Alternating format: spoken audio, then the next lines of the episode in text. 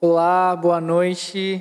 Seja bem-vindo ao nosso culto de celebração. Nós estamos numa série de mensagens chamada Discípulos de Jesus.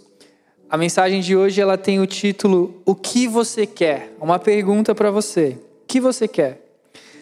Queria que você abrisse a sua Bíblia lá em Lucas, no capítulo 18, nos versículos 18 ao 23. Nós vamos ler uma história ali onde um homem que se encontra com Jesus. Nós vamos fazer a leitura. Você pode achar aí, vai aparecer aí na sua tela também. Então, Lucas, capítulo 18, o versículo 18 também fala assim: Certo homem de posição perguntou-lhe: Bom mestre, o que farei para herdar a vida eterna? Respondeu-lhe Jesus: por que me chamas bom? Ninguém é bom senão um só, que é Deus. Sabes os mandamentos: não adulterarás, não matarás, não furtarás, não dirás falso testemunho, honra a teu pai e tua mãe. Replicou ele: Tudo isso tenho observado desde a minha juventude. Ouvindo-o, Jesus disse-lhe: Uma coisa ainda te falta. Vende tudo o que tens dá aos pobres e terás um tesouro nos céus. Depois vem e segue-me. Mas ouvindo eles estas palavras, ficou muito triste, pois era muito rico. Feche seus olhos, nós vamos fazer uma oração. Espírito Santo, muito obrigado por mais esse dia. Muito obrigado, Pai, por essa palavra que nós vamos agora compartilhar. Espírito Santo, eu peço para que realmente sejam as tuas palavras que entrem nos nossos corações. Eu oro para que realmente você, nessa noite, se revele a nós, você nos constranja com o teu amor e com a tua bondade, que nós possamos sair deste tempo mais edificados, conhecendo mais de ti, no nome de Jesus. Amém. Eu não sei se você já ouviu essa história mas alguns, algumas versões dizem que era um jovem rico, essa versão diz um, um homem de posição, a, uma outra, a NVI fala um líder judeu. Então, basicamente, o que fica muito claro aqui é que quem estava ali indagando Jesus quanto à sua salvação era um líder, uma autoridade ali judaica. Isso a gente pode já entender algumas coisas. Era alguém que sabia as escrituras. A própria cultura judaica é uma cultura onde a alfabetização das crianças, a forma como elas são criadas é usando as escrituras. Mas quando você tem alguém ali que é um líder, que é alguém que, que é chamado aqui na escritura de, de um líder ali do povo, é, com certeza essa pessoa estudava muito as escrituras. Ela conhecia as leis, ela sabia o que estava acontecendo. E seguindo essa nossa, essa nossa linha de pensamento, onde nós estamos falando sobre discípulos de Jesus, aqui a gente vê que esse líder, esse homem, ele conhecia a Bíblia, ele conhecia as Escrituras, mas isso não fez dele um discípulo de Jesus. E esse é um primeiro ponto que eu queria trazer para você, para te confrontar, para te fazer se sentir incomodado, é que você saber da Bíblia, você saber a Bíblia, você saber quem Jesus é, não te faz um discípulo de Jesus. Nesse mesmo capítulo, se você ler ali as passagens anteriores, Jesus está trazendo alguma ideia. Ele quer trazer uma ideia. Então, ele primeiro ele está falando ali sobre um fariseu e um publicano e aí ele fala: olha, o fariseu chegou lá no templo e começou a orar: Senhor Deus Altíssimo, ó oh, quão bom eu sou, eu estou aqui, eu faço o jejum, eu trago as minhas ofertas. Uma oração toda pomposa. E depois Jesus fala que tinha um publicano que se ajoelhou ao chão, que não ousava levantar sua face aos céus e dizia: Tem misericórdia de mim eu sou um pecador, eu sou falho. E Jesus pergunta: qual oração vocês acham que foi ouvida? E aí Jesus fala: foi a oração do publicano. Depois Jesus conta ali, uh, fala sobre um, um momento onde o, estavam impedindo as crianças de chegarem até ele. E ele fala: não, deixem vir a mim as crianças, porque o reino dos céus é constituído delas. Quem não tiver um coração como o coração de uma criança não poderá entrar né, no meu reino. E aí ele vem com essa história então desse homem. E aqui o que eu quero que você entenda é que Jesus ele sempre sabia o que ele estava fazendo, tá? Jesus não agia assim, ó, aleatoriamente. Então aqui Jesus está trazendo algo, um princípio muito importante para as nossas vidas, que é ele não está se importando com o exterior, que ele não está se importando com a aparência que você possa ter, mas que ele se importa realmente com o quê? Com o teu coração. Jesus se agrada de um coração puro.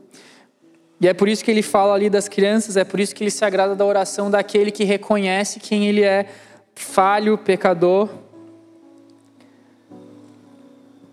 Então, no fim das contas, mais vale você saber pouco sobre Jesus, mas ter um coração puro, genuíno, sincero, do que você saber muito sobre Jesus e ter um coração duro. Então, o primeiro ponto dessa mensagem é: saber não é suficiente. Você saber quem Jesus é não é suficiente para você se tornar um discípulo dele. Saber sobre as Escrituras profundamente não é suficiente para você se tornar um discípulo, para você ser um discípulo de Jesus.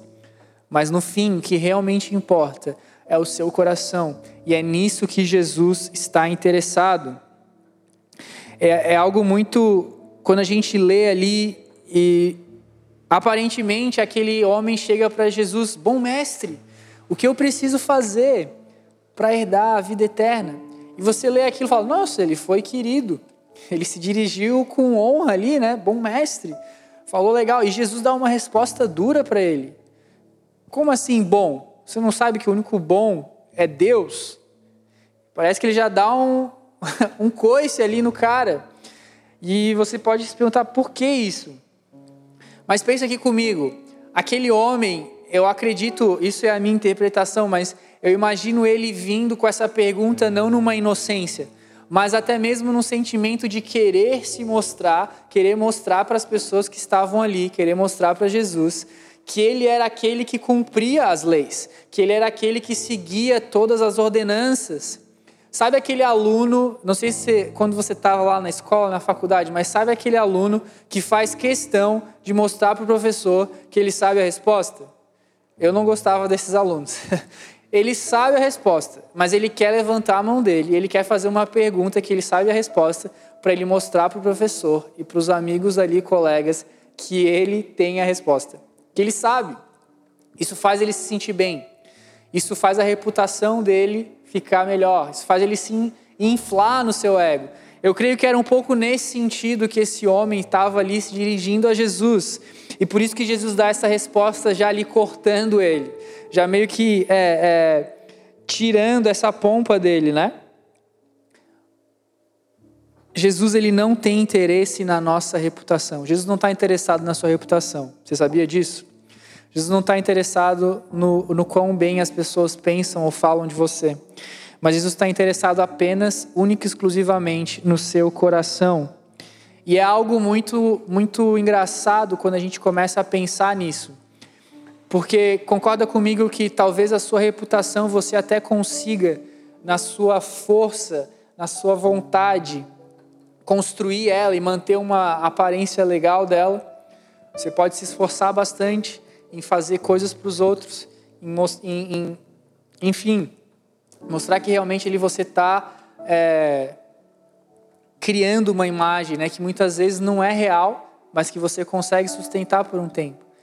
Agora, quando a gente fala de coração, não tem como. A Bíblia diz que o, que o único que realmente conhece os nossos corações profundamente é o Espírito de Deus. E é por isso que é essa parte de você que ele está interessado. Se a gente começar a pensar nisso, eu vou falar, tá, Rafa, mas o que que então eu preciso fazer para de fato ser um discípulo? Eu achei que se eu soubesse a Bíblia, isso me faria um discípulo de Jesus. Eu achei que se eu orasse e jejuasse, isso já me faria ser um discípulo de Jesus. Eu achei que se eu estivesse na igreja, isso me faria ser um discípulo de Jesus. Ou até mesmo eu achei que sendo um exemplo para a sociedade, agindo bem, corretamente, respeitando as leis, respeitando as regras. Isso me faria ser um bom discípulo. E eu creio que era esse o pensamento que estava no coração daquele homem. Mas na verdade, nada disso nos faz um discípulo de Jesus. Porque isso são coisas que nós conseguimos conquistar com o nosso esforço. Você não precisa de é, Jesus para saber mais sobre a Bíblia. Você pode ler como um livro, como qualquer outro livro. Você leu, você estudou, você vai aprender. Da mesma forma, você está numa igreja, você pode estar em vários lugares e isso não quer dizer algo. Mas o que eu creio que Jesus estava tentando ensinar não só para aquele homem, mas também para os seus discípulos que estavam ali ao redor dele, para as pessoas que estavam ouvindo, é que o que ele realmente quer ver em nós é o nosso coração. É a sinceridade do nosso coração. É a sinceridade uh, daquilo que nós realmente estamos atrás. Cristo, ele olha apenas a essência daquilo que nós somos. E por isso que eu creio que aquele cara meio que ficou em choque. Como assim? Mas Jesus, isso aí que você está falando, eu cumpro. Eu honro meus pais. Desde que eu sou jovem, eu, eu, eu sigo as leis. Eu conheço as leis. Eu sou um, uma autoridade aqui. Eu conheço as leis. Eu sigo as leis. Mas Jesus já tinha identificado algo no coração dele que faltava. E é aqui que eu quero entrar. Então, você pode estar pensando, Rafa, então você está me dizendo que no meu esforço é, ali não vou dar, não vou dar conta, que realmente Jesus olha para o meu coração, ele está interessado no meu coração, que não adianta eu fazer várias coisas, mas o que eu sempre ouvi, que Jesus já fez tudo por nós, que que nós somos salvos pela graça e que Jesus morreu na cruz pelos nossos pecados e que hoje eu estando nele não há mais condenação sobre a minha vida. Isso é uma verdade, isso não, não mentiram para você, isso realmente é verdade. Mas eu quero que você entenda que há uma diferença em você ser salvo, em você seguir Jesus e, e, e você se tornar um discípulo dele e você é, entender o seu chamado e realmente ser aquele que está próximo dele, cumprindo uma missão com ele e para ele. O pastor Billy Graham tem uma frase dele que é, que é o segundo ponto que eu quero entrar aqui na nossa, na nossa mensagem, que é a salvação é de graça, mas o discipulado custa tudo. em outras palavras, Ser salvo realmente é de graça, você basta você crer em Jesus, você aceitar ele como seu Senhor e Salvador, você foi salvo. Mas para você realmente se tornar um discípulo dele, isso vai te custar tudo. e aí a gente vê a história desse homem em que ele fala que ele seguia todas as regras, que ele cumpria todos os requisitos, mas Jesus olha para ele e fala: falta uma coisa para você. Vende tudo que você tem distribui aos pobres. Me segue, que eu tenho um tesouro preparado para você nos céus. Aqui você pode pensar, Rafa, o problema era que ele era rico. E depois Jesus ainda fala: olha, é mais fácil um camelo passar por um buraco de uma agulha do que um rico entrar no reino dos céus. Você fala, Rafa, então a gente tem que ser pobre. Eu tenho que vender todas as minhas coisas, Rafa, e entregar para os pobres para eu ser é, um discípulo de Jesus e eu entrar ali no reino dele. Não.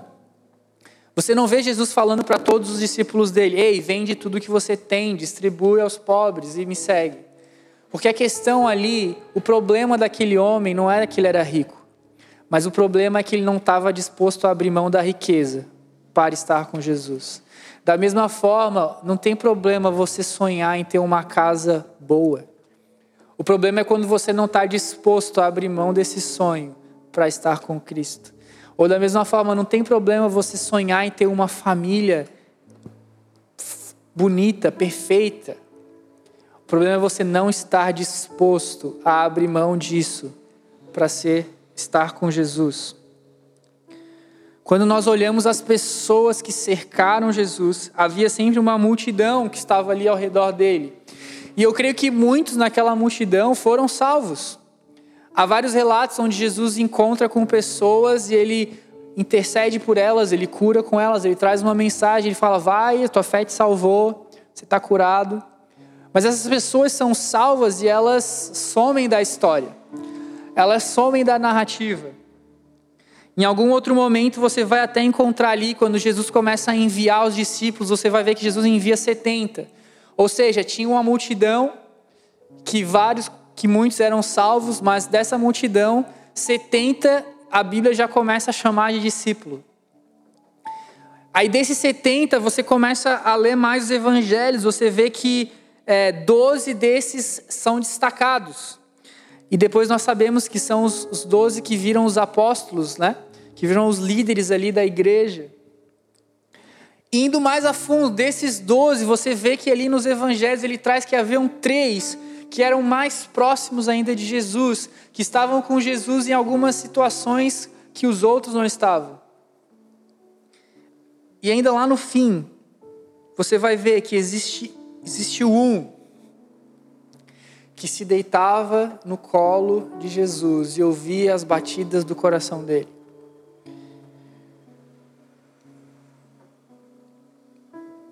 Eu creio que, como igreja, nós estamos sendo levados a um tempo onde só ser salvo não é mais o bastante.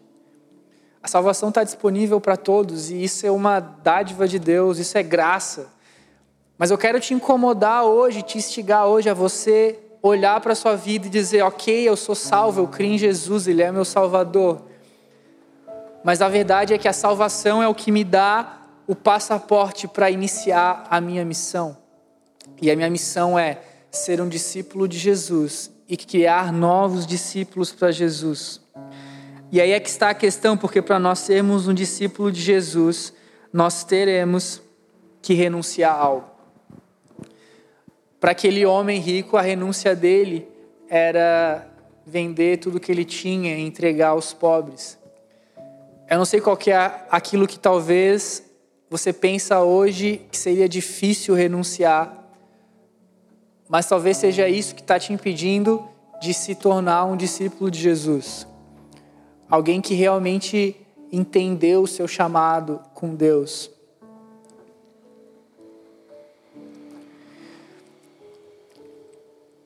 Quando eu penso nesse homem que sabia tanto da lei, que se esforçou tanto para cumprir a lei, mas que não foi capaz de abrir mão de algo por Jesus. E quando eu começo a olhar para a minha vida, eu queria que você também olhasse para a sua vida. Pensa hoje o que, o que toma um valor muito alto. Talvez, como eu vou saber que algo toma um valor muito alto? Pensa o que mais te afeta hoje. Talvez o que mais te afeta hoje seja o seu trabalho. Qualquer coisa, estabilidade no seu trabalho, isso te tira a paz de uma forma que você não consegue entender. E quando eu não consigo abrir mão de algo que o Espírito Santo estava ministrando ao meu coração, na verdade é você não está confiando na promessa que Jesus te dá. Porque Jesus não fala para o cara assim, ó, ei, vende tudo que você tem, distribui aos pobres, me segue. Ponto. Não. Se você prestou atenção lá no versículo 22, Jesus fala assim: vende tudo que tens dá aos pobres. E ele continua: e terás um tesouro nos céus. então, quando eu e você, nós não estamos conseguindo abrir mão de algo, quando eu e você sentimos aquele chamado do Espírito Santo para ir mais profundo, para ir para um outro nível, para aceitar um novo desafio, e nós falamos: ah, mas Deus, eu estou sem tempo agora. Deus, quando eu for promovido, eu vou ter mais estabilidade, daí eu vou. Eu respondo, eu respondo a isso. Deus, mas agora minha família está toda lá em casa e então muito barulho, eu não estou conseguindo me concentrar. Mas quando essa pandemia acabar, quando as coisas voltarem ao normal, aí sim eu vou conseguir responder esse chamado. Lá no fundo, isso significa você tem, você não consegue abrir mão de algo porque você não tem convicção de que Jesus te dará algo melhor. Jesus não pede algo para você e te deixa de mãos vazias. Ele fala para aquele homem: sim, vende tudo que você tem, porque eu te garanto que o que eu vou te dar é muito melhor, é muito maior. Na verdade, não tem nem como explicar em palavras o tesouro que eu tenho para você. Jesus tem um tesouro para mim e para você. Mas nós precisamos colocar ele no lugar de honra para que ele, ele, a gente possa ter acesso a isso. Então a, a questão, a pergunta que eu quero te fazer é: você confia que o melhor para você, o melhor para a sua vida, está em Cristo? Se essa resposta estiver afirmativa, sendo sim, eu confio, eu posso te garantir que não importa o que Jesus te pedir hoje, você vai estar disponível na hora. Se a gente olhar para a vida do profeta Eliseu, não sei se você conhece a história, mas havia um profeta chamado Elias, lá no Antigo Testamento, e Elias estava chegando ao fim ali, ele sabia que estava, estava se encerrando o seu ministério. Então Deus dá uma série de diretrizes para ele e fala: Olha, existe um jovem lá chamado Eliseu, vai e chama ele. E prepare ele, vai ser quem vai suceder o seu ministério. E aí a Bíblia conta que Eliseu estava vivendo a vida. Eliseu estava lá com, seus traba com seu trabalho, Eliseu estava com as suas obrigações, e aí diz que Elias chega, joga um manto ali diante de Eliseu e fala: Vem, é agora a hora. E a Bíblia conta que imediatamente Eliseu pega o que ele tem queima as carroças lá, faz um churrascão, distribui aquilo para o povo e segue Elias. O que, que isso me fala? Eliseu tinha convicção de que o que Deus tinha para ele era muito melhor do que ele tinha naquele momento. E eu sinto que é isso que falta para as nossas vidas, não só para você, para mim também. Quando Deus me apresenta um desafio e eu não consigo agir em fé, é porque Jesus, na verdade, porque eu não estou convicto do que está lá na frente é melhor do que o que eu tenho agora.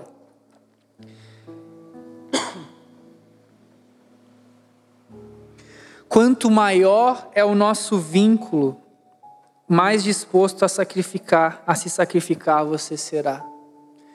Essa semana, não sei se você viu, mas é, ficou é, difundido aí a história de um irmãozinho que defendeu a sua irmãzinha de um ataque de um cachorro. E aí mostra ele ficou todo machucado. Mas eu te garanto que ele não pensou duas vezes em fazer aquilo. Foi quase como um instinto. Há um vínculo tão grande entre ele e a irmã dele. E quando a irmã dele foi exposta a algo que exigiu ele uma renúncia ali da própria saúde, do próprio bem-estar dele, ele agiu imediatamente. E é esse, essa é a questão. Às vezes você está perguntando, Rafa, eu entendi isso, mas ainda é difícil para mim. Como é que eu consigo essa convicção né, naquilo que Deus tem para mim? Se torne mais próximo dele. Aumente o seu vínculo com Ele. Quanto maior for o seu vínculo com Ele, mais disposto a se sacrificar você vai estar. É só você pensar na sua vida. Você você está disposto a se sacrificar pelos seus pais? Provavelmente a resposta é sim. Se você já tem filhos, você está disposto a se sacrificar pelos seus filhos? Provavelmente sim. Agora, você está disposto a se sacrificar pelo atendente do mercado que você viu hoje? Provavelmente não. Porque você não tem um vínculo com ele. Então, se nós não estamos conseguindo nos sacrificarmos, não porque nós precisamos, mas como uma resposta daquilo que Deus fez por nós, é porque talvez o nosso vínculo com Ele não esteja tão profundo. E aí eu quero te questionar como está sendo o seu vínculo com Jesus. O quanto você tem confiado nele.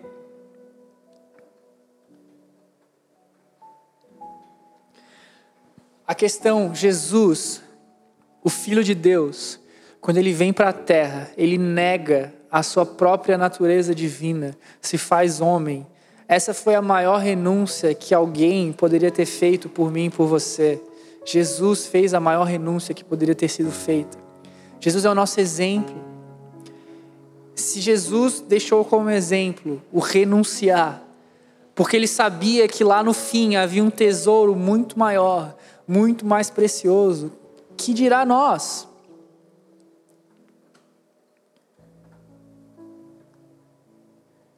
Eu queria terminar te questionando como você se vê. Você se vê como a multidão. Talvez você não conhece Jesus ainda, mas você quer conhecer. E eu, eu creio que hoje é o dia que você vai conhecer.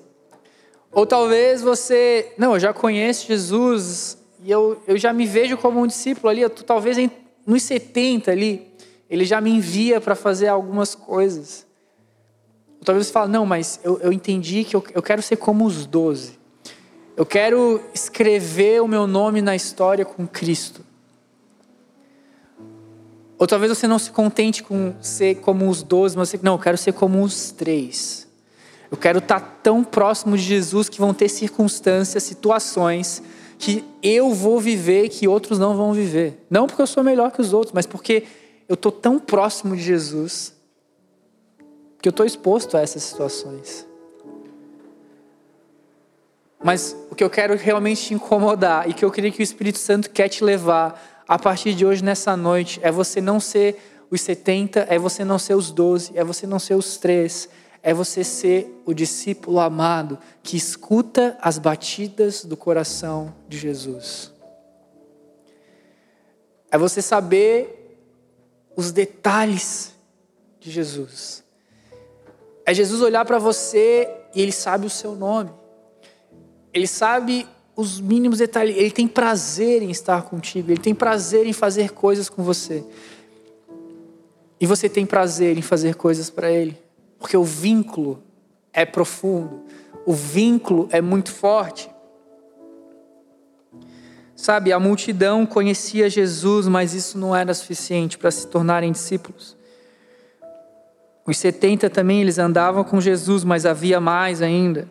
Os doze lideraram com Jesus, mas tem como ser mais ainda. Os três, eles viveram coisas que ninguém mais viveu. Mas essa noite eu quero que você, que o seu coração queime, para que você seja aquele que escuta as batidas do coração de Jesus. Sabe, eu creio que Jesus morreu numa cruz por nós, não para que eu pudesse simplesmente ser salvo, mas para que eu pudesse ter comunhão com Ele. Sabe, eu creio que a salvação, ela não é o fim, ela é o início. E que a vida eterna já começou aqui e agora. E que eu tenho que fazer. Tem, existem coisas que nós só vamos poder fazer agora. Você já parou para pensar nisso? Existem coisas que você só vai poder fazer para Deus aqui, agora. Nesse momento. Enquanto você respira. Depois não vai mais ter como. E eu não quero que você perca essa oportunidade. Há um chamado para nós, para nós sermos esses que discipulam, para nós sermos esses que fazem discípulos, para nós sermos esses que entendem o que são e entendem que têm uma missão. Eu queria terminar cantando uma canção, e enquanto eu canto essa canção, eu queria te, te encorajar a você fechar os seus olhos a você colocar sua mão no seu coração e você realmente abrir agora o seu coração para Jesus. Sabe, talvez você tenha tentado manter uma reputação diante da sua família, diante dos seus amigos, de que você é alguém espiritual, de que você é aquele cara certinho que vai para a igreja, que é, você é aquela pessoa que faz doações de alimentos, que faz campanhas para ajudar as pessoas. Mas lá no fundo, no seu íntimo, quando você está sozinho, você se sente sujo, você sabe que você talvez tenha mentido, que você, na verdade, tem escondido coisas. E você tem medo de mostrar isso para as pessoas porque você vai se sentir julgado. Você fala: Meu Deus, o que vão pensar de mim? Vão achar que tudo que eu estou fazendo é hipocrisia. Mas eu queria te encorajar nesse momento você abrir o seu coração para Jesus. Você dizer: Jesus, eu cansei de tentar manter a minha reputação. Eu quero simplesmente abrir o meu coração para você. Eu quero simplesmente deixar você vir e me abraçar. Eu posso te garantir que Ele não vai te julgar, que Ele não vai te condenar. E que na verdade Ele está ansiando esse momento que você vai dizer: pode entrar. Então nós vamos louvar e eu quero realmente que você permita isso. E depois a gente vai fazer uma oração. Amém?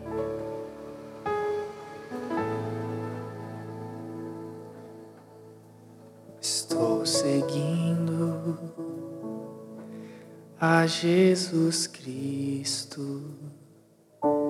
Desse caminho eu não desisto. Estou seguindo a Jesus Cristo. Para trás não volto, não volto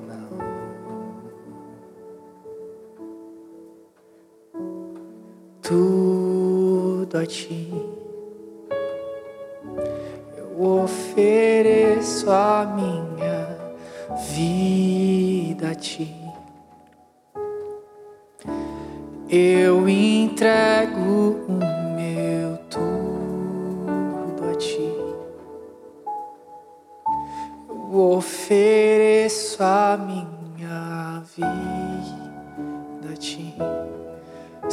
Santo, eu quero colocar cada coração agora diante de ti, que está dizendo essas palavras, te convidando a entrar. Se você nunca fez, é, você nunca reconheceu Jesus como seu Salvador, diga isso agora. Jesus, entra no meu coração. Jesus, eu quero te reconhecer como meu Salvador. Jesus, eu reconheço o sacrifício que você fez na cruz por mim. E eu te convido a entrar na minha vida. Se você está sentindo que ele, o Espírito Santo está te chamando para ir mais é, profundo com Ele, a ter um vínculo mais profundo, diga: Jesus, eu ofereço a minha vida a Ti. Jesus, eu renuncio aquilo que tem tomado um espaço na minha vida por Ti. Talvez seja o seu trabalho, talvez seja a sua família, talvez seja o tempo, talvez realmente seja as suas finanças, eu não sei. Mas começa a dizer agora: Jesus, eu ofereço a minha vida a Ti. Jesus, eu ofereço meu tudo a Ti.